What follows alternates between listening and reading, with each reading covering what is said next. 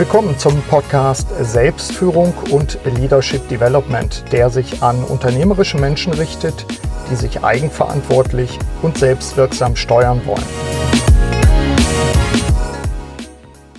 Hallo, mein Name ist Burkhard Benzmann. Als Coach und Berater begleite ich seit 30 Jahren unternehmerische Menschen. Geht es Ihnen wie mir? Ich habe in den letzten Jahren das Gefühl, übersättigt zu sein von den vielen Kontakten per E-Mail, den Twitter-Kurznachrichten, von der digitalen Kommunikation ganz allgemein. Ich habe stattdessen Sehnsucht nach guten Gesprächen, nach gemeinsamem Lernen, nach tiefem Austausch. Jemand, dem solche Dialoge besonders am Herzen liegen und der sie auch immer wieder anbietet, ist Dr. Thomas Hake aus Berlin, den ich in dieser Episode zum Gespräch treffe. Er ist ein besonderer Berater und Coach und führt eben Seminare durch. Wir sprechen unter anderem über die andere Herangehensweise eines Geisteswissenschaftlers, seine philosophisch-literarischen Gespräche über Themen wie Zeit, Verantwortung, Individualität und Macht, warum die Auseinandersetzung mit Werten eben kein Luxusthema ist und wie Werte als Kompass genutzt werden können. Thomas Hake plädiert auch dafür, dass wir uns direkt und eben nicht nur medial begegnen sollten, um in Resonanz zu kommen. Ich begrüße Thomas Hake. Hallo Thomas. Hallo Burkhard. Thomas, wir haben uns heute hier endlich, muss ich sagen, zum Gespräch getroffen, denn wir haben ja schon lange vorgehabt, mal ein Podcast-Interview zu machen. Ja. Dankenswerterweise sind wir jetzt bei dir im Coaching-Raum. Ist das richtig beschrieben für unsere Hörerinnen und Hörer? Ja.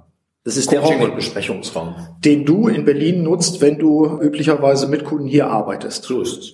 Beschreib doch den Hörern kurz, was ist eigentlich deine Tätigkeit? Also wo, wo erwischen wir dich? Wo sehen wir dich? Das, du machst ja nicht nur Coaching. Mhm. Ja, hier in diesem Raum finden natürlich auch mehrere Sachen statt. Ähm, zum einen tatsächlich klassisches Führungskräftecoaching. Mhm. Das heißt, Leute kommen hierher, weil sie einfach auch die Ruhe und den Ausblick, den man hier hat, mhm. äh, wertschätzen und die Atmosphäre in, in dieser äh, eher ruhigen Ecke von Kreuzberg, wo wir dann tatsächlich für eine oder mehrere Stunden intensiv miteinander arbeiten.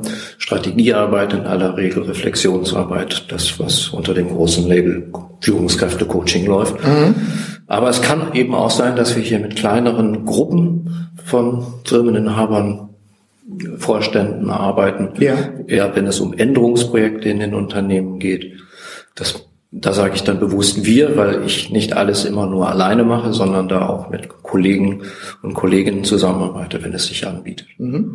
Wir werden den äh, Hörerinnen und Hörern auch ein paar Links in die Show Notes packen. Das heißt also, was für Projekte du hast, Besonderheiten packen wir einfach rein, wie üblich, ähm, sodass die Leute dann sofort draufklicken können, die sich dafür interessieren. Interessanterweise hat das, was ich eigentlich hier mal mit vorhatte, mit diesem Raum, äh, noch gar nicht stattgefunden, weil mhm. vor 20 Jahren warst du ja, lieber Burkhardt, an der Entstehung einer Gesprächsreihe nicht nur beteiligt, sondern als Initiator geradezu der Auslöser gewesen, ähm, nämlich die philosophisch-literarischen Gespräche. Mhm. Und das war immer mein, meine Idee, einen Raum zu haben, den, auf den ich jederzeit Zugriff habe und wo solche Gespräche einfach stattfinden können. Mhm und hat mich in der Zwischenzeit die Not des Geldverdienens überrollt mhm. mit Familie und allem, was da dran hängt. Da war noch was, ja. Da war noch was und ähm, insofern finden hier jetzt in der Regel andere Dinge statt, mhm. als die, die ich mir ursprünglich dafür eingeplant hatte. Ähm, das hängt natürlich auch damit zusammen, dass ich oft unterwegs bin. Mhm. Ich arbeite ja auch noch immer als Seminarleiter. Früher hätte man Trainer gesagt, mir fällt der Begriff eigentlich immer weniger, mhm. weil wir trainieren da niemanden, um irgendwas zu tun, sondern in aller Regel sind die Trainings, die ich mache, eben für Führungskräfte in größeren und auch kleineren Unternehmen äh, auch Reflexionsformate. Mhm. Also auch Entwicklungsarbeit. Entwicklungsarbeit mhm. im engeren Sinne. Weniger äh, Beibringen von Tools. Mhm. Ja, das ist nicht der Schwerpunkt. Auch äh, in den in den Seminaren, die ich für den großen Kunden Bayer jetzt seit vielen Jahren mache, ist das nicht der Schwerpunkt, ja. den Leuten Tools beizubringen. Mhm. Das heißt also, du hast die die eins zu eins Arbeit im Wesentlichen im Sinne von Coaching. Du arbeitest mit mehreren zusammen, wenn es so um die Führungsgruppe geht. Ja. Und du machst Seminararbeit äh, als Entwicklungsarbeit unter anderem eben für solche Kunden wie gerade beschrieben. Ja, exakt. Mhm. Was ist eigentlich das Besondere? Du bist ja Geisteswissenschaftler von Hause aus. Ja. Wo ist der Vorteil, wenn ich jetzt ein mittelständischer Unternehmer wäre und würde sagen, Mensch, wir müssen uns verändern, wir müssen uns mit Veränderungsprozessen bei uns mhm. selbst außerhalb auseinandersetzen. Ähm, mhm. warum sollte man mit jemand wie dir überhaupt zusammenarbeiten, einem Geisteswissenschaftler? Mhm. Muss man dafür nicht Betriebswirte haben, die einem die Zahlen erklären können oder gerade nicht? Ja, ich will das nicht ausschließen, dass das in vielen Fällen nötig ist. Und dann sind eben andere dran. Ja. Aber ich kann auch nicht ausschließen, dass es mal dran ist, einen Geisteswissenschaftler zu holen, weil der von seiner Ausbildung her einfach gelernt hat, Dinge von unterschiedlichsten Seiten zu betrachten. Mhm. Also das, was immer A unten, B oben ist, auch mhm. mal einfach auf den Kopf zu stellen und zu gucken, wie es dann ausschaut. Von hinten, von der Seite, von anderen Richtungen, Blickwinkeln anzuschauen und das auf eine methodisch reflektierte Art zu tun. Nicht einfach nur als jemand, der alles durcheinander wirft. Aber äh, auch, auch der Abstand ist für mich da ein, ein wichtiger Punkt. Also äh, Stichwort Zoom in, mhm.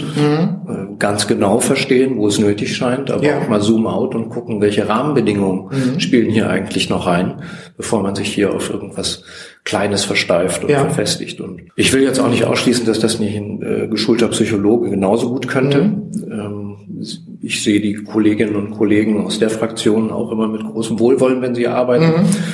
Ähm, weil sie eben auch ihre Handgriffe haben. Aber das, was ein Geisteswissenschaftler lernt, ist, glaube ich, genau diese Beweglichkeit mhm. auszustrahlen, herzustellen und dabei trotzdem den roten Faden nicht zu verlieren. Ja. Sprechen wir nochmal über die philosophisch-literarischen Gespräche, die ja nun über ganz verschiedene Themen stattgefunden haben. Also, ich glaube, du hattest Zeit, Verantwortung, Individualität, ja. was gab's noch? Macht. Macht. Ganz ähm, Thema das, das Besondere des Formates äh, ist ja, also war und ist ja und wird auch in Zukunft sein, denke ich, dass sich die kleine Gruppe mit dir zusammen über mehrere Tage zurückzieht, mhm. Freitagmittag beginnen, Sonntagmittag aufhörend mhm. und systematisch, so ja auch der Titel philosophisch-literarische Seminare, ein solches Thema auch mal beleuchtet. Warum meinst du, ist das wichtig für Führungskräfte? Ich nehme ja wahr, dass viele Führungskräfte getrieben sind und sagen, mhm. naja, das ist ja irgendwie sowas wie Muße mhm. oder, naja, gut, jetzt können wir uns mit dem Begriff Zeit nochmal beschäftigen, aber kann ich da nicht besser in Zeitmanagement-Training gehen? Wenn wir das weiterführen, den Gedanken, den du gerade hattest, auch die Besonderheit als Geisteswissenschaftler für Unternehmen zu arbeiten,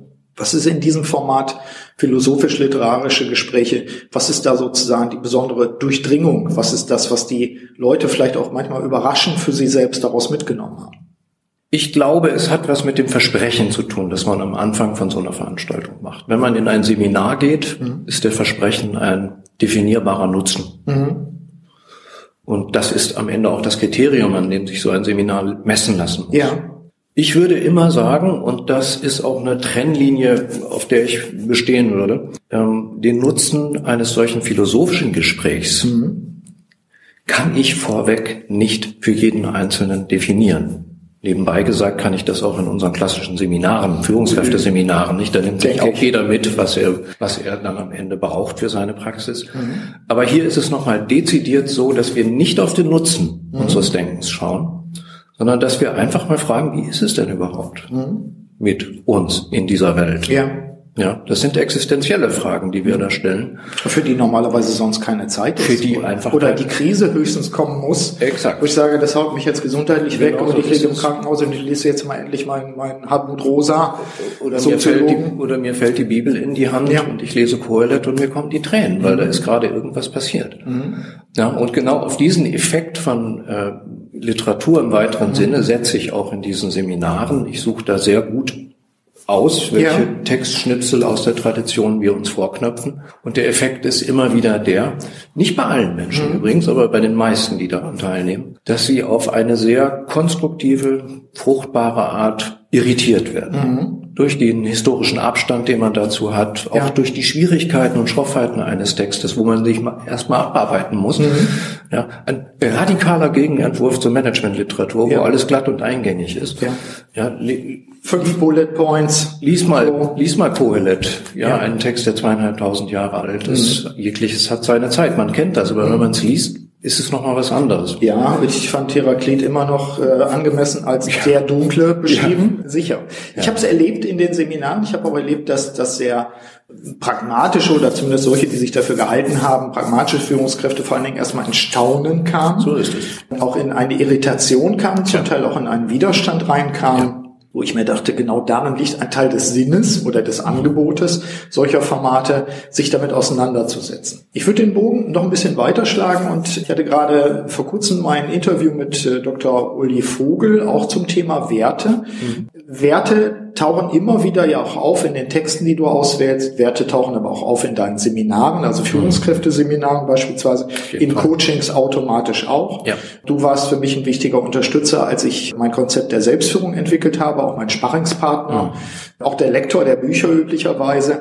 Warum sind Werte in dieser heutigen Zeit wichtig? Sei es wieder wichtig oder eigentlich doch immer wichtig? Ist das nicht ein Luxusthema, wo sich ganz viele Leute eher an Quartalszahlen orientieren? Warum sollte ich mich als Führungskraft damit überhaupt beschäftigen? Ja, wenn ich die Quartalszahlen kenne, weiß ich dann schon, was ich tun soll als Führungskraft? Naja, eigentlich nicht. Nee, eigentlich nicht. Mhm. Genau, weil strittig ist ja nicht das Ziel, strittig ist der Weg. Mhm. Wenn ich dieses Setzen von Quartalszahlen als Teil meiner Unternehmenspolitik akzeptiert habe und einen Vertrag mit dieser Firma unterschrieben habe, habe ich das gefressen. Dann ist das, dann ist das die, die, gesetzte Vorgabe. Aber es geht ja darum, wie komme ich dahin? Was ja. muss ich konkret tun in dieser oder jener Situation? Und da habe ich es, glaube ich, mit zwei Parametern zu tun. Mhm. Immer mehr Unternehmen haben sich ja selbst auch in mehr oder weniger klugen Prozessen Werte gegeben. Mhm. Können wir gleich gerne nochmal drüber sprechen. Ja wie weit das sinnvoll ist und wann das sinnvoll ist. Und ich habe als zweiten Parameter mein eigenes Werteset. Und das ist jetzt eben auch nicht die Hochglanzbroschüre, die ich vor mir hertrage, die ich jedem auf die Nase ja. binde und sage, das sind meine Werte, sondern das sind die Dinge, die mich wirklich treiben. Und an denen ich mich orientiere, unter so anderem auch in kritischen Situationen. So ist es. Ne? Ein Wert erkennt man daran, dass man was dafür tut. Sonst ist es keiner. Mhm. Sonst ist es vor, vor sich hergetragen. Ja. So, und das sind eben teilweise auch Dinge, die jetzt in der Öffentlichkeit vielleicht nicht unmittelbar als Wert dastehen, mhm. wie zum Beispiel Ehrgeiz. Ja, aber selbstverständlich sind viele Menschen in Führungspositionen auch ehrgeizgetrieben. Ja. Und für sie ist das ein Wert, voranzukommen. Mhm. Und das gilt es wahrzunehmen, ernst zu nehmen und damit umzugehen. Mhm. Arbeitest du dann in, in Coachings beispielsweise so etwas dann spezifisch nochmal raus, dass du sagst, was sind ihre Leitwerte, wo sind, wo sind Konflikte, denen sie gerade begegnen ja. oder umgekehrt zeigt sich eventuell die, die Problematik der Situation, weswegen die Leute Coaching machen, gerade in der, im Konflikt mit den Werten, sei es des Unternehmens auf der einen und der Person auf der anderen Seite, sowas? Ja, sowas in jedem Fall, mhm. ähm, weil es ist ja überhaupt nicht gesagt, dass meine Werte jetzt per se mit denen des Unternehmens übereinstimmen. Mhm. So, da braucht es immer wieder einen Abgleich. Ja. Und nach meiner Auffassung ist schon dieser Abgleich das Ziel dessen, mhm. dass es Unternehmenswerte gibt, dass man sich damit ins Vernehmen setzen muss äh, sich selber klar machen muss, wofür stehe ich denn jetzt wirklich? Ja. Und wenn man diese Reflexionsarbeit immer wieder auch leistet, gerade auch in kritischen Situationen, dann hat man einen großen Vorteil davon. Dann können diese Werte nämlich auch wie ein Kompass wirken. Mhm. Ich habe das neulich noch im Coaching wieder erlebt, dass ein, äh, eine mittlere Führungskraft in einem großen Konzern äh, beschrieben hat, wie sie agiert, immerzu wieder gesagt hat, hier fehlen mir noch Werkzeuge, da fehlen mir noch Werkzeuge. Und irgendwann musste ich dann einfach mal sagen, guter Mann, Ihnen fehlt überhaupt nichts, weil Sie haben einen sehr intakten Wertekompass ja. in sich, der Ihnen sehr wohl zeigt, was sie hier tun und wofür sie stehen wollen und mhm.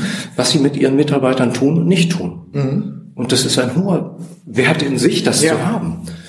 Ähm, das heißt, es war aber auch ein Teil Bewusstmachung. Absolut, mhm. absolut. Mhm. Und da war auch erstmal ein bisschen Ruhe, mhm. so ein Nachdenken. Ja, ja, das, ja. das stimmt schon auch. Also Kompass ist für mich ein Stichwort daraus. Ja. Woran orientiere ich mich? Ich erlebe die Führungskräfte ja oft, dass sie daran leiden, in Situationen Entscheidungen treffen zu müssen und gar nicht genau zu wissen, woran orientiere ich mich. Exakt. Und das nicht einfach als, als äh, vermeintlich spontanen oder vermeintlich intuitiven Prozess zu begreifen, sondern auch ein mit sich ringen gegebenenfalls. Ja, ich, ich setze noch einen drauf, weil oft sind es ja Erwartungsvorwegnahmen, die uns steuern. Ja. Wir überlegen uns, was könnte mein Chef oder mein Chefchef oder mhm. hier die, dieses ganze Unternehmen womöglich jetzt in dieser Situation von mir erwarten. Mhm. Und dieses äh, ständige sich ähm, ja nach außen ausrichten, mhm. das damit verbunden ist, bringt mich ja gerade weg von dem, was mich eigentlich steuern könnte. Und ich sag mal, in diesem Sinne profillose Führungskräfte werden es mhm. aus meiner Sicht nicht weit bringen. Ja, das ist auch nicht in ihrem Interesse. Und ist auch nicht wirksam. Erwartungserwartungen ständig abzuklopfen und sich danach zu richten. Aber es ist ein weit, weit, weit verbreitetes Phänomen. Mhm. Ja, früher nannte man das vorauseilendem Gehorsam. Ja. Ja. Und die Auseinandersetzung mit dem Wertekanon des Unternehmens und den Zielen und den mhm. Quartalszielen, ja bitte, mhm. aber nicht in im Modus des vorauseilenden Gehorsams. Ja. Sondern bitte, indem man sich fragt, was heißt das für mich? Mhm. Ja, im, in meinem Tableau. Ja. Mit, mit dem, wofür ich stehen möchte. Mhm. Und daraus lassen sich dann sehr wohl Antworten für die Praxis ableiten. Mhm. Das erlebe ich immer wieder. Ja, du hast äh, mit Kollegen, zwei Kollegen, glaube ich, äh, seinerzeit im Harvard Business Review einen Artikel ja. geschrieben über Sandwich Manager. Mhm. Ähm, gibt doch unseren äh, Hörerinnen und Hörern vielleicht nochmal zwei, drei Stichwörter. Was ist die besondere Problematik darin, die du oder die ihr rausgearbeitet habt? Mhm. Und äh, was sind eventuell auch, auch Hinweise, damit umzugehen? Ja. Ich sag mal so, wenn jemand in eine Führungskarriere einsteigt, dann lernt er ganz gut, ähm, wie er mit seinen Mitarbeitern dies und das tun soll. Mhm. Das sind dann eher so klassische Trainings. Wie führe ich ein Mitarbeitergespräch? Wie, wie bringe ich ein Feedback so rüber, dass der andere nicht direkt rausläuft und ja. so weiter und so weiter. Sinnvoll, notwendig, alles gut. Was in der Regel unterschlagen wird, ist, dass man ja auch Chefs hat. Mhm. Deshalb Sandwich Manager. Mhm. Ich mag diesen Begriff nicht sonder, sonderlich. Ähm, ich ja, schon das Bild von, ist ja Menschen im, im mittleren Management sprechen. Ja. Ähm, du hattest ja gefragt, was unterscheidet die von anderen. Mhm. Ich finde gar nicht so sehr mhm. viel, weil äh, bis rauf zum Vorstand hat immer jemand noch einen über sich. Ja. Ja, eine Ausnahme machen davon vielleicht die Inhaber von Familienunternehmen. Wobei, da ist es dann oft das Familiensystem, was natürlich Exakt. eine Rolle spielt, oder Exakt. die Geschichte oder. Niemand oder. agiert im luftleeren Raum. Ja. Das ist, glaube ich, eine, eine Machtfantasie, wenn mhm. Leute das denken, dass sie im luftleeren Raum agieren würden. Und wir haben in diesem Artikel versucht, viele, viele Kolleginnen und Kollegen nach ihren Erfahrungen in Coachings zu fragen. Mhm. Mit eben Managern im mittleren Bereich. Ja. Was haben die spezifische, für spezifische Probleme mhm. mit dem Thema Führung nach oben? Mhm. Das ist das Stichwort. Mhm. Führung nach oben hört sich paradox an, aber es ist ja. die krude Notwendigkeit, sich damit auseinanderzusetzen, dass es da eben eine Menge mehr Leute gibt und dass ich in einem Kraftfeld agiere. Ja und dass ich auch in Konflikt geraten kann mhm. und das auch sehr oft tue. Gerade das Stichwort Werte können wir hier natürlich wieder einbringen und sagen, ja. wenn ich jetzt als sogenannter mittlerer Manager äh, auf einmal feststelle, hier läuft etwas, hier wird etwas von mir erwartet, was meinen Werten widerspricht, muss ich Einfluss nehmen und gerade auch nach oben. Ja. Ne? Und da den Rücken gerade zu machen, das geht nicht ohne ein klares Wertegerüst. Mhm. Ja, zu sagen, Leute, pff, geht aus meiner Sicht nicht. Ja. Oder ich kann nur so weit mit, da aber nicht. Solche Dinge dann einfach auch zu signalisieren. Mhm. Ich streiche einfach. Das ist nicht mhm. einfach. Das erfordert Mut. Und ähm, die Sache wird ja dadurch noch kompliziert, dass in den großen Organisationen von heute mit Matrixstrukturen, mhm. ständigen Wechseln in den Führungspositionen natürlich auch die festen Bezugsgrößen schwinden. Genau. Ähm, ne, wenn man lange, lange Zeit hat, ein Vertrauensverhältnis zu einer Führungskraft aufzubauen, mhm. ähm, dann ist das nochmal was anderes, als wenn ich alle sieben Monate einen neuen vor die Nase gesetzt bekomme, sage ich jetzt mal, den ich erst wieder kennenlernen muss. Und wenn ich ihn gerade so halbwegs, ja. so halbwegs kenne, ist er wieder weg. Ja. Und das ist Alltag in den mhm. großen Konzernen. Äh, von wenigen äh, eher unspektakulären Zonen in diesen Unternehmen mal abgesehen, überall da, wo es wichtig ist, mhm. ist genau das, mhm. das Phänomen. Und damit umzugehen, ist nochmal ein weiteres Argument dafür zu sagen, ich muss den inneren Kompass scharf ja. stellen. Ja. Das ist wie Fahren im Nebel. Mhm. Ja, Fahren auf Sicht. Was, was mir bei dem, bei dem Begriff Sandwich Manager natürlich auch auffällt, ist, äh, du programmierst dich, wenn du einen solchen Begriff selber benutzt und du wärst, wärst jetzt eine Führungskraft in der mittleren Ebene, programmierst dich ja selbst auf eine ganz fatale Art und Weise. Mhm. Also du kannst das Bild fortführen und sagen, äh, Sandwich, oben Brötchen, unten Brötchen, du bist das arme Würstchen und das Einzige, was du noch bekommen hast, ist irgendwie noch ein bisschen Senf. Ja. Das ist ja ein fatales Selbstbild auch dabei. Geht, ich bin mir gar nicht mehr sicher, ich hatte den Artikel schon damals gelesen, geht der darauf auch ein? Also diese inneren mentalen Modelle, diese Mindsets auch nochmal? Das ist ein ganz wichtiges mhm. Thema, ja. Der Artikel selbst fragt eher, was passiert, ja. wenn. So, mhm. ne, welches Risiko kann ich kalkuliert eingehen, um zum Beispiel auch einer Führungskraft zu signalisieren, ich gehe nicht mit. Ja. Und mit welchen Möglichkeiten muss man da auch rechnen? Mhm. Denn trotz aller Matrix-Organisationen am Ende gilt eben dann doch Obersticht unter. Ja. Und ich muss das wissen. Mhm. Ja, da darf ich nicht naiv mit umgehen. Ja. So, das ist eher so die Pointe dieses ah. Artikels. Mhm. Und der, die leuchtet einfach auch an, anhand von Praxisfällen Mhm. Alle, alle Möglichkeiten in diesem Spektrum zwischen ja. hat geklappt, war super, tolle Intervention, die konnten damit leben bis hin zum Exit. Okay.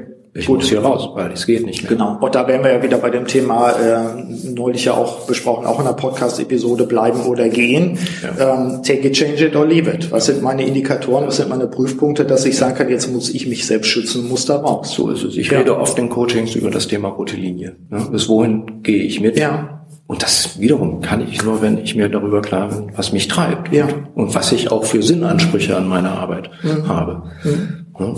Da ist ja eben auch alles möglich zwischen äh, ich will die Welt retten bis hin zu ich ja, Hauptsache das Geld ist auf der ja.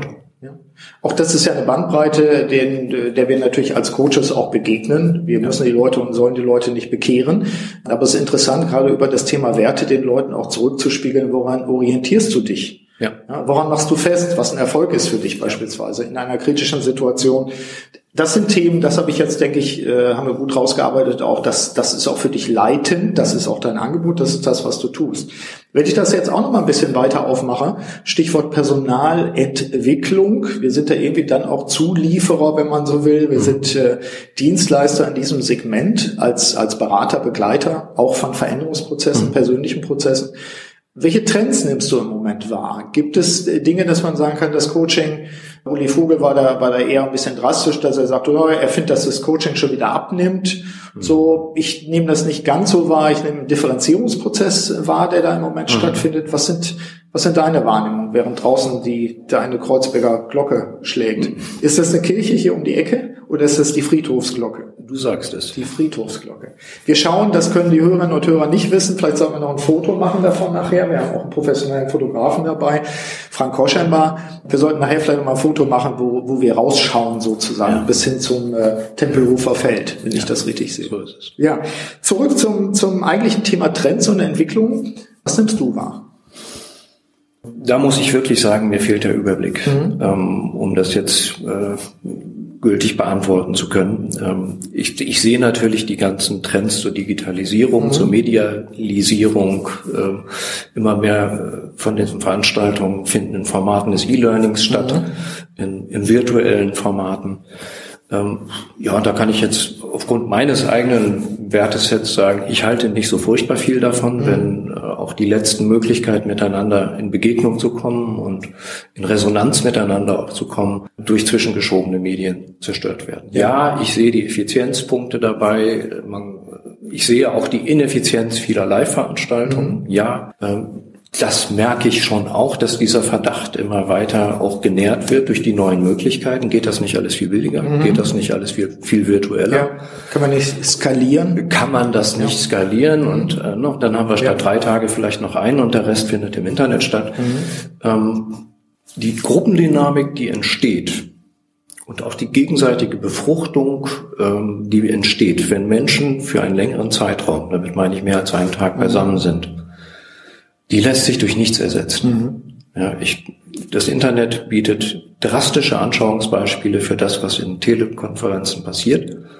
Äh, lustige, drastische Beispiele. Ja. Und alle, die ich darauf anspreche, lachen sofort und sagen, so ist es. Mhm.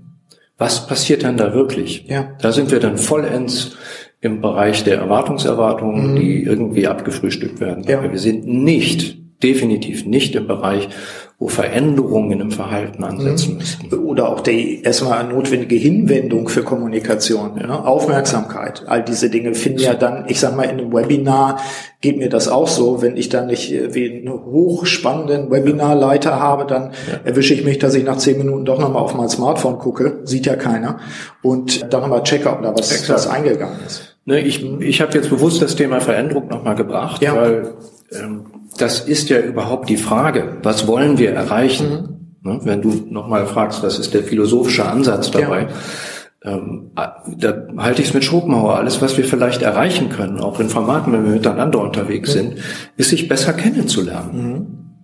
die Freiheit, mich komplett umzukrempeln, weil mhm. irgendjemand sagt, das und das muss man so und so machen, die halte ich für begrenzt. Ja. Aus philosophisch begründbaren Argumenten. Mhm. Ähm, es geht eher darum, sich kennenzulernen und zu wissen, in welchen Situationen reagiere ich mhm. wie. Mhm. Ja. Und auch auf die Ebene, du hast das eben gesagt, der geistigen Landkarten vorzudrehen. Ja. Das geht nicht im Webinar. Ja. Denn da sitzen die eigentlichen Steuerungs- äh, für unser Handeln. Glaubenssätze, ja. Ja, wie ich in die Welt schaue, mhm. so sehe ich die Probleme mhm. und so sehe ich auch die Lösungsansätze. Ja. Und dieses, wie ich in die Welt schaue, mhm. Zu reflektieren, das ist das wichtigste, aber zugleich auch schwierigste Programm, was man überhaupt haben kann. Ich glaube auch, dass die Philosophen, die wir kennen, auch Schriftsteller, die wir kennen und schätzen, nichts anderes getan mhm. haben, als in diese Zone vorzudringen mhm. mit ihrem Schreiben. Daran kann man sehen, wie anspruchsvoll das ja. Programm ist. Du kennst mich ja, ich bin ja auch, lass ja nicht nach und fordere auch immer wieder ein, wieder neue philosophisch-literarische Seminare anzubieten. Mhm. Da bleibe ich ja dran, weil ich äh, genau diese, diese wertvolle, besondere Zeit, die man sich gibt oder nimmt, je nachdem, die man ja auch gegenseitig sich gibt, wenn man zu sechs, acht zusammensitzt und über solche Themen intensiver arbeitet. Äh, das ist für mich ein Teil Selbstentfaltung einfach auch. Das ist auch ein, aus der Zeit raussteigen und, und sich vertiefen mit einem Thema. Ich nenne das ja immer auch die Begriffe schärfen. Also wovon reden wir, wenn wir von Individualität sprechen? Mhm. Was für Begriffe liegen dem zugrunde, was wir in unserer schnelllebigen Zeit ja überhaupt nie reflektieren, weil wir ja nicht anhalten. Ja, ja. Ne, wir sprechen dann in den Seminaren gern von Metakommunikation, mhm. so ein sperriger Begriff ähm, ich würde es einfach wirklich nachdenken. Ne? Mhm. Ja. Auch gemeinsames nachdenken, nachdenken über das, was man tut. Ja. Ähm, ein Buch, was ich mal herausgeben dürfte, hat den Titel von der Herausforderung, die Lösung noch nicht zu kennen. Mhm. Das ist implizit die Aufforderung, Unterbrecher zu setzen, ja.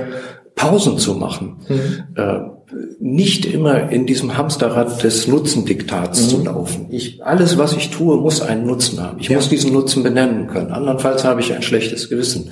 Will ich nicht zulassen. Also laufe ich weiter, laufe ich weiter, laufe ja. ich weiter. Wir erleben es in Seminaren, wenn wir Simulationen starten. Immer wieder die Leute denken keine Sekunde nach. Sie stürzen sich in die Aufgaben. Mhm. Sie machen am ersten Tag eine Auswertung und sagen, hm, wir sollten nachdenken. Mhm. Hm, das wäre nicht schlecht, hätten wir vielleicht tun sollen. Nächsten Tag kriegen die nächste Aufgabe. Sie stürzen sich wieder in die ja. Sache rein. Sie machen wieder die Auswertung und irgendwann sagt ein schlauer Kopf, hm, das hatten wir gestern auch schon. Die dritte Simulation läuft wieder genauso. Mhm. Also es ist sehr, sehr, sehr schwer, ja. diese Pausenunterbrecher wirklich zuzulassen. Mhm. Das hat ganz viel mit unserer Zeit zu tun, ja. ja, die eigentlich keine Inseln des, der Nutzlosigkeit mhm. mehr zulässt. Insofern liebe ich auch diesen Begriff Muße. Und wenn Führungskräfte es nicht schaffen, auf welcher Etage auch immer, sich Muße zu verschaffen, Muße im Sinne von ungenutzter Zeit, ja. die auf eine überraschende Art und viel tiefere Art vielleicht mal nützlich wird, aber die kann ich nicht vorhersehen, ja. dann sind sie auf dem Holzweg. Ich bin bei dir, ich bin ja auch ein, ein äh, wie soll man sagen, ein, ein äh, Zumuter ich finde immer, Führung ist auch Zumutung. Und ich sage, genau diese Begriffe müssen wir auch viel stärker in den Weg stellen wieder, damit man zumindest sich dran reibt oder gar drüber stolpert. Gibt es das vielleicht auch so im Sinne einer, einer Hilfestellung oder Zumutung für unsere Hörerinnen und Hörer? Gibt es sowas wie ein Reflexionsritual, was man für sich selber auch in den Alltag einbauen kann? Ich habe keine klare Vorstellung davon, das kann ja vielfach sein. Also jetzt wäre das die Aufforderung zu sagen, ja, setzt euch mit anderen zusammen, schärft eure Begriffe, nutzt philosophische, literarische, andere Quellen, um das, was ihr so, so manchmal ganz fahrlässig benutzen, als Begriffe ja. auch mal wieder zu klären. Lies Bücher. Gibt, das wäre eine Geschichte. Kann es sowas wie ein, ein philosophisch in Anführungszeichen gesetztes, gibt es ein philosophisches Reflexionsritual für Manager? Oder, oder gar einen ganzen Strauß davon? Ich, glaube, wenn der jetzt eine glatte Antwort geben würde, wäre das sowas von unphilosophisch. ja. Nein, it depends. Das mhm. hängt natürlich komplett davon ab, äh, wie jemand gestrickt ist mhm. und was für ihn gut ist. Für den einen kann es gut sein, ich glaube sehr daran, ähm, sich einfach mal Schweigen zu verordnen. Mhm. Sich zurückzuziehen. Also auch rauszutreten. Herauszutreten und der Effekt setzt nach meiner eigenen Erfahrung äh, schon nach zwei Tagen ein, mhm. dass man äh, so Wirkreflexe kriegt und reden will. Ja. Ein Stift und ein Stück Papier ist da nicht mhm. schlecht. Also Jetzt, einfach mhm. ja, ins, ins, ins Stillstellen mhm. kommen, raustreten äh, und das, was einem dann an Gedanken durch den Kopf geht, möglicherweise auch aufschreiben. Das mhm. ist ja der Trick all der Leute, von denen wir heute sagen, sie seien äh, das Rückgrat unserer Kultur, die die Bücher geschrieben haben. Mhm. Man kann auch einfach mal sich zurückziehen und wirklich ein Buch lesen, das einen fordert. Ja. Was nicht so glatt ist wie Toastbrot. Auch wie gehe ich dann damit um, als, als derjenige, der es ja gelernt hat, schon schlechtes Gewissen zu kriegen, wenn ich, ja. du sagst, nach zwei Tagen, ja, da wird der ein oder andere Hörer oder Hörerin sagen, genau. wie zwei Tage? Nach zwei Stunden habe ich schon schlechtes Gewissen, weil ich habe einen ganzen Schreibtisch vorliegen, ich habe einen ganzen E-Mail-Korb vorliegen. Ja.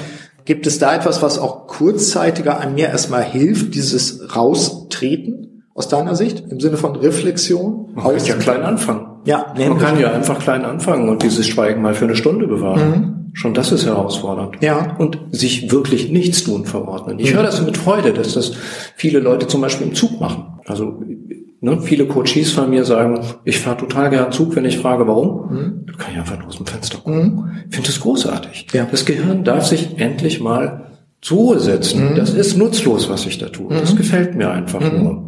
Es läuft jetzt auch nicht unter dem Label Genuss, sondern es ist einfach, ne, das ja. ist ja wieder eine Leistung. Genau, steht. ich muss es mir erlauben auch. Ich muss es mir erlauben, ja. einfach mal nichts zu tun. Genau. Die Klappe zu halten ja. und auch zuzulassen, dass in Kopfleere einkehrt. Mhm. Das ist genau der Punkt. Ja. Weil dieses Gehirn ist wie ein Muskel, der Dauerkrampf gehalten wird durch diese idiotische ähm, Hamsterradphilosophie. Ja. Ja, nee, das kann es nicht sein. Ähm, und das kann man klein anfangen. Und mhm. sei es nur, dass man mal eine Zugfahrt nicht komplett nutzt und ja. sich über das Wifi freut, was es da jetzt auch überall gibt und gleich wieder am Surfen und E-Mails verschicken ist, sondern so zum Fenster guckt. So. Und mhm. guckt, was passiert hier eigentlich. Mhm. Wo nichts passiert, ist auch. Genau. Also das ist ja dann ein meditatives Schauen. Das ist ein absichtsloses Schauen. Und wir tun das ja jeden Tag. Wir müssen das tun. Unser Gehirn schaltet sich ja einmal am Tag ab. Mhm. Nicht nur um einmal sich, wahrscheinlich. Um sich, um sich zu erholen. Ja. Ja, das äh, viele äh, Tendenz, Trend sind ja stolz darauf, wenig zu schlafen. Mhm. Auch so ein Punkt. Fatal. Und äh, werden angepikst, wenn jemand sagt, du brauchst aber sieben Stunden. Mhm. Äh, genauso ein Punkt. Mhm. Ja. Also auch dem, der Schlaf darf ja nicht sein. Mhm. Ja. Und genau das ist, äh, das ist ein, sind die Zeiten, die dann auch für Kreatives den Kopf wieder frei machen. Ja. Dürrenmatt hat irgendwann mal gesagt, ergreife die Feder, wenn du müde bist.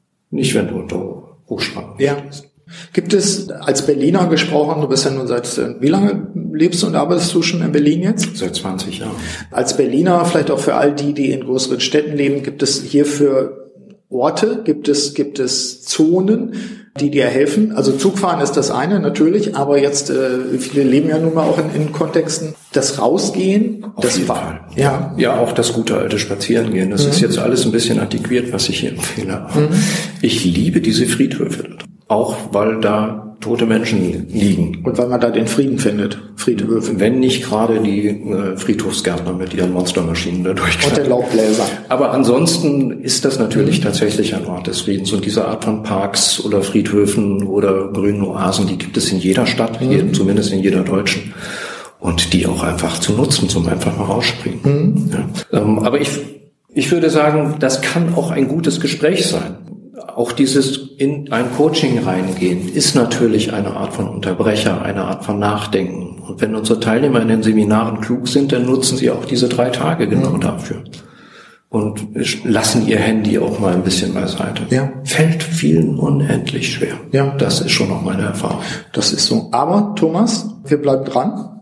Ja, vielleicht könnte das ja auch eine Idee sein, äh, sich selber dosiert den Entzug von elektronischen Medien zu forsten. Mhm. Ja. Und zu sagen, ich fange mal mit einer Stunde an. Ja. Ich nutze keinen Computer, ich nutze kein Handy, ich nutze mein Tablet nicht, ich lasse das alles mal aus. Das würde ich als Abschluss nehmen unseres Gespräches. Lasst das nachklingen in einem Podcast, der übers Internet verbreitet wird, der womöglich in Mußezeiten gehört wird.